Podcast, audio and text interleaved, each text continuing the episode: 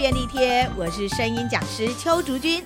今天又来到我们说说故事的单元。我们今天要来为大家说的这个故事叫做《神奇吹笛手》。我们现在就来听故事俱乐部的演员们为我们说这个故事吧。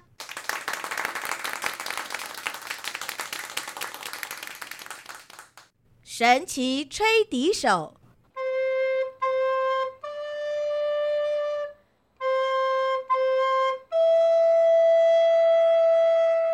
很久很久以前，在德国有一个叫做哈曼鲁的小镇，这里从来没有发生过任何天灾人祸，镇民过着非常幸福的生活。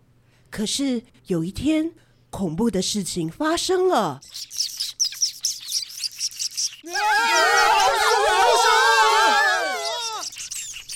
没有人知道老鼠是哪里来的。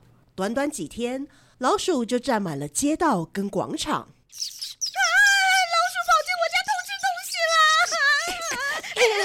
要进来我家厨房啊！我储存的火腿跟乳酪都被老鼠吃掉了啦！救命啊！老鼠咬人啦！谁救救我？我家的小孩被咬伤了！天哪！因为老鼠增加的太快，猫咪全都被吓跑了。你们这些臭老鼠，给我从我的商店里滚开！食物都被你们咬坏了！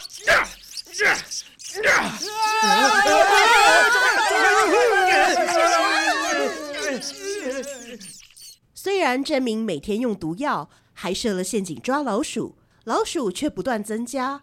哈鲁曼的食物几乎都快被这些凶恶的老鼠吃光了。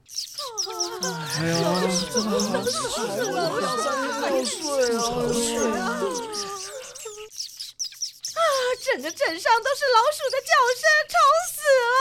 哎呀，这样啊，晚上怎么睡觉啊？天哪，我已经失眠一个星期了，谁来把这些老鼠赶跑啊？哎呦，啊，该怎么办呢？这天，镇长把全镇居民聚集在广场上讨论对策。哎呀，老鼠把我们的食物都吃光了，再这样下去，我们都会饿死的。哎呀，就是呀，我们一定要快点想办法消灭老鼠才可以呀！镇长大人，你赶快想办法把老鼠赶走吧，不然呢，我们都活不下去了。就是啊，就是啊。呃，那这呃，我们各种方法都用过了，可是都没有效啊，这实在很伤脑筋啊！啊，你说什么？你可是镇长啊！哎，就是啊，快想想办法呀！呃，这这这，就在这个时候，从广场的某个角落里传来一阵清脆悦耳的笛声。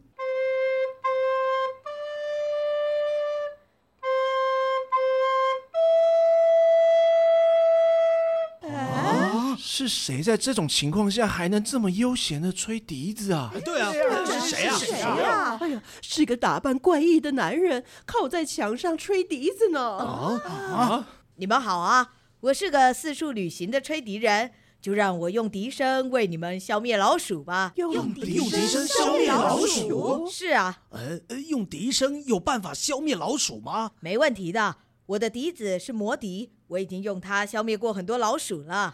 太好了！啊，那就请您立刻为我们消灭老鼠吧。没问题。不过事情成功以后，你们要给我一袋金币当做酬劳。啊？什么？一袋金币？呃，太多了吧？呃，半袋好不好啊？是吗？那就算了。呃呃呃呃，镇长大人，请您答应他吧。现在消灭老鼠比较重要啊。哎，就是呀，这样下去啊，食物都被吃光了，要金币也没用啊。就是就是啊，没错。呃，哎呀，好吧。只要你能把老鼠全部消灭，我就给你一袋金币。好，那我们就这么说定了。于是，吹笛人拿起魔笛，开始吹奏起来。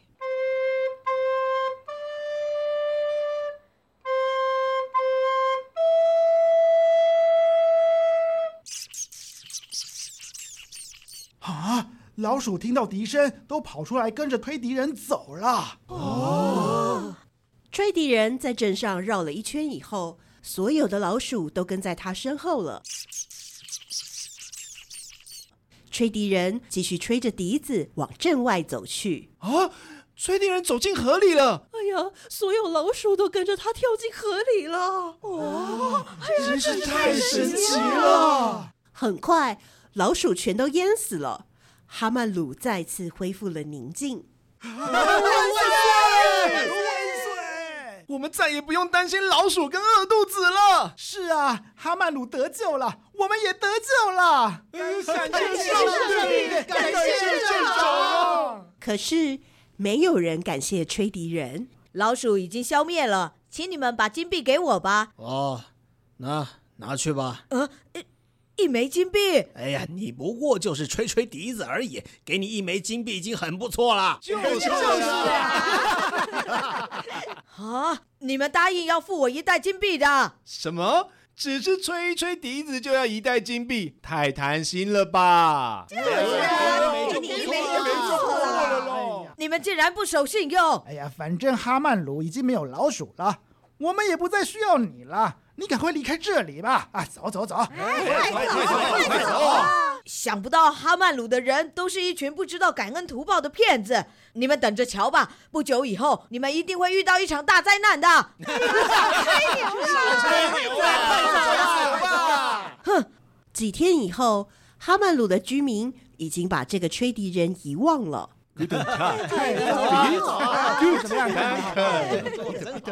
就在这个时候。从小镇外突然传来一阵悠扬的笛声，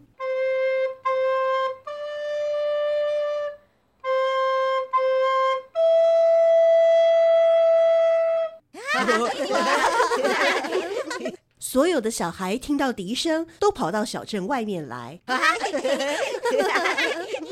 吹笛人一边吹着笛子，一边往山上走去。最后停在一块大岩石前面。咚咚咚咚咚咚咚咚咚，所有孩子都跟着吹笛人进入洞穴。咚咚咚咚咚咚。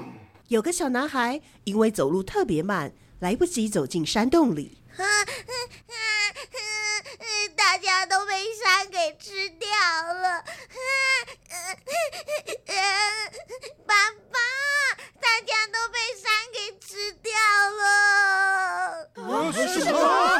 快，我们快去山上！走走走走走走。他们很快的来到山上的大岩石前面，可是怎么也没办法让石头分开。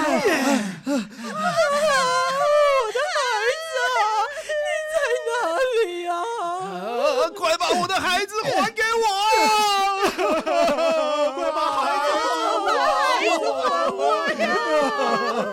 哎呀，早知道就遵守约定，给吹笛人一袋金币就好了。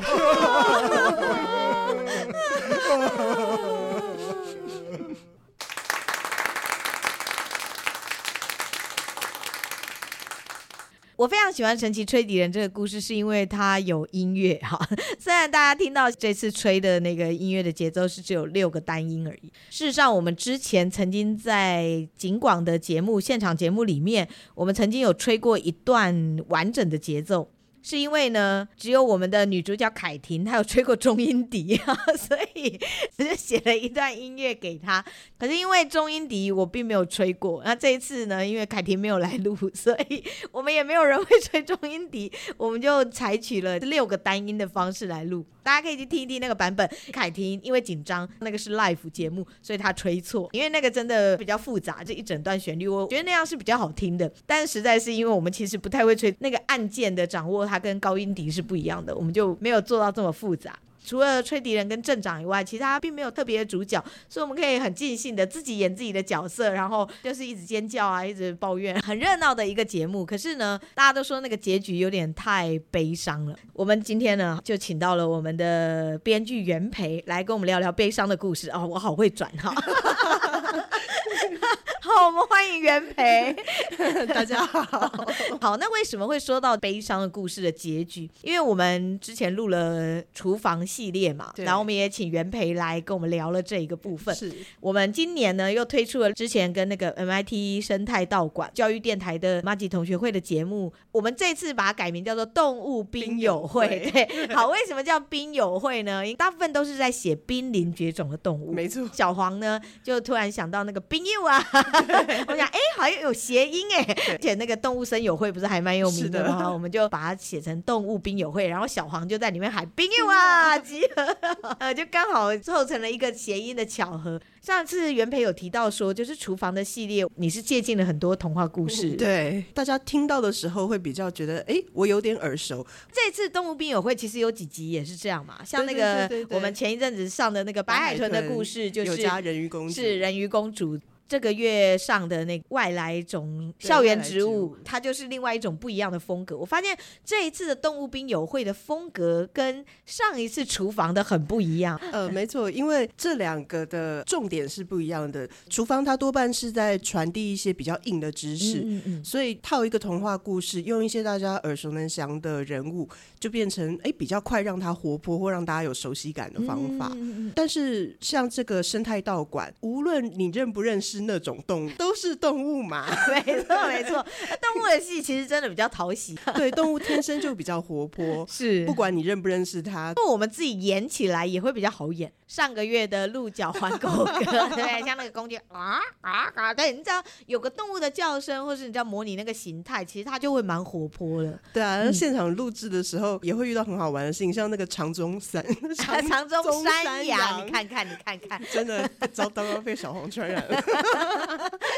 很好，赶快赶快推锅给别人。对，像我在演长中山羊的时候，我其实就有去做那个跳跃感。对，跳跃感。嗯、可是，在那个跳跃感之前，我们查了多久？长中山羊怎么叫？对，我们后来发现，原来它根本就不是山羊啊，对，它不是山羊，它是比较接近牛科的，而且它的叫声超奇怪的，有点像鸟叫那样啾啾啾啾的声音，它根本就呃完全颠覆了我们对山羊的想法，所以后来我们就决定不要用它的叫声，用它的跳跃力 来表现。对，不然的话，大家听到啾啾啾，恐怕还心里想说，谁什么在叫？有鸟吗？动物的话，它的好处就是像我们一般在讲动物的故事，要不就是模仿它的形态，要不然就是模仿它的叫声。对、嗯，其实像刚刚长中山羊这个就很明显，我们就是就抓蹦跳。是是，可是像比如说，假设我们录不来不来梅乐队的话，我们一定就是取它的声音嘛，因为猫啊、狗啊、驴子啊，它们都是鸡啊，这种叫声都是非常的明确的。对，然后那一集呢，打上穿山甲。哎，穿山甲怎么叫呢？哎，这一集我们还没有出来啦。我们的不莱梅乐队的那个穿山甲故事还还没有排到录影，敬请期待。因为我在写的时候会找资料，嗯，有的时候也会想说，嗯，大家要怎么演呢？哈哈哈，到时候再说吧。真的，然后我看到我就会说这是什么？哦，我们还有一集哦，名侦探柯南，好不好？哦，那一集，嗯，那一集把我跟凯婷真是搞死了。那一集我写的超开心的，因为那一集呢只有两个角色跟旁白，也不能说旁白。这次的动物兵友会的旁白都是精灵，就是比如说吕哥的精灵啊，或者是生态精灵啊，就是都。是以精灵的角色出现，所以他又变得更活泼了。我们就会根据当时的状态，就是剧本，然后再去精灵配角色或者是配个性。那个吕哥就是那个歌男，原配到底有多么残忍呢？他。写那个那两只鸽子，就一男一女，那两只鸽子要从小长到大，就 是我们我跟凯婷两个人要从小鸽子演到大鸽子，就是一个从柯南到新一的过程啊，各位。而且不只是这样，因为柯南警告威就是九十五趴的台词都在柯南身上，我就觉得 整我嘛，所以大家就知道为什么每次我在录的时候都会一直说这个编剧出来面对。但是好像在写生态的时候，跟那厨房有点不太一样。刚刚前面有说了，就为什么伤心的结尾，要请原贝来讲一下。因为毕竟我们都是在讲濒临绝种的动物嘛。是，其实这真的是一件很伤心的事情。这些伤心的事情，还被要求说不要给小朋友心理的创伤。哦，因为当初这个教育电台 MIT 生态道馆是听众是国小学生，是的，所以我们还要尽量走温馨或者是 喜剧的路线。妈呀，人家都濒临绝种了，然后你要把它写成一个喜剧，那个编剧的心灵错乱就是从找资料开始，你看他怎么死的，死到剩多少，然后要想办法让他。开心起来，再快乐一点，然后编剧就把这个压力转嫁到演员的身上。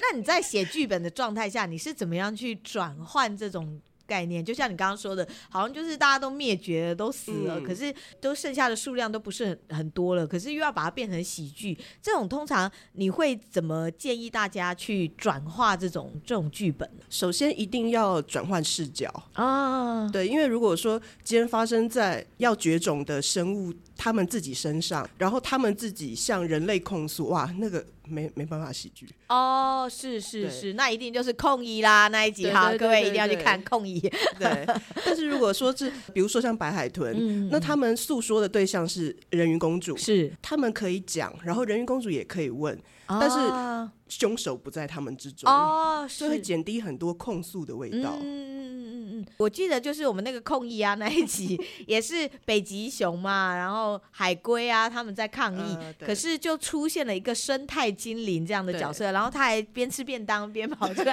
就等于用一个比较丑角的角色去淡化这样子的那种难过跟控诉，对不对？对，尽量让发生的场景不要是谁跟人类面对面哦，比如说像雄鹰。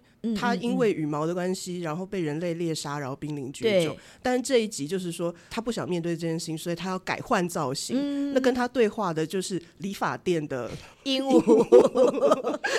鹦鹉 真的好可怜，他就是受害者。各位，其实他才要濒临绝种，因为他被雄鹰吃掉了。所以像这种转换焦点，其实就是很好用的手法。是，比如说像雄鹰对上鹦鹉，或者是嗯白海豚。遇上小美人鱼，嗯、那他们也都是不知道的人，所以你跟他们讲是可以的哦，嗯嗯嗯嗯，就不会有一种我要跟人类讲，然后你根本不知道你做了什么，那、嗯啊、可是这都是对方做的。校园植物的这一集，他其实就是用了大家就是说，哎，我最厉害啊，我最强啊，在那边比谁比较厉害。还有包括那个外来入侵种也是用这种模式，是就是用他们在那边比说，哎，我很强，我很厉害，直接转换视角，让他们自己说他们的话啊，是是是是，而不是说非常正经的说啊，因为有外来种，然后有哪几种。哦，我我查资料的时候差点晕过去。外来种动物也是上百种，然后外来种植物也是上百种。那你怎么知道要挑哪些出来呢？哦，一定有那种危害最剧烈，或者是距离人类最近，造成人类困扰最多，诸如此类的。就是我们比较熟悉的，比如说像那个大花咸丰草。对对对，我一直以为它是本土种，没错。自从念了园艺系以后，我才知道原来它是外来种。看到那个图片之后，变成我到外面去都在想说，哎，所以这个是大花咸丰草啊，那个也是，哎呦，这里也有。有时候演完这些故事以后，才发现说这些事情。其实都发生在我们的周围啊，没错没错。像绿中西，就是因为哎，他蛮有新闻度的，三不五时就上新闻说啊，哪里又发现多长的绿中西，所以像那个入侵外来种动物，我就把它放上去。可是它没梗，你就发现它零秒被吃掉。特别安排了两只很会吃的，就是食人鱼跟红火蚁嘛。对对。哎，那个谁谁谁怎么没看到呢？哦，被吃掉了。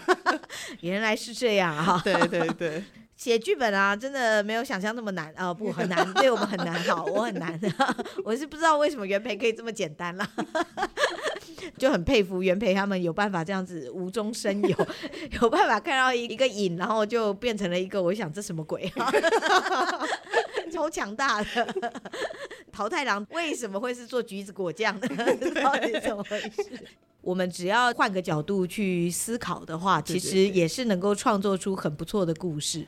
希望今天的节目呢，让大家了解说，收集到很多资料，然后你看到了很多角色，在众多角色里面，你要怎么样去截取诶需要的，然后怎么样让这些需要的动物再引出其他的动物来，让大家能够。更全面的知道，可是又不会整个基调变得很悲情，或者是氛围变得风俗，或者是主角太多变得太分散，对对对对，这个都会是在写剧本的时候蛮需要去思考的部分。嗯嗯嗯，今天真的非常谢谢元培来到我们的节目，又给了我们很多写剧本的小撇步啊！喜欢我们的节目，记得要订阅还要分享哦，也可以给我们五颗星。另外呢，如果有任何想要对我们说的话，或者是有什么问题想要询问我们，都很欢迎留言给我们。想要了解我们的课程，也很欢迎上我们衍生说一方的官网。现在我们的暑期营队故事俱乐部广播剧模式的故事表达营也还有名额在招生中，欢迎大家一起来参与，加入我们说故事的行列。我们今天的节目就到这边，我们下次见，拜拜。拜拜。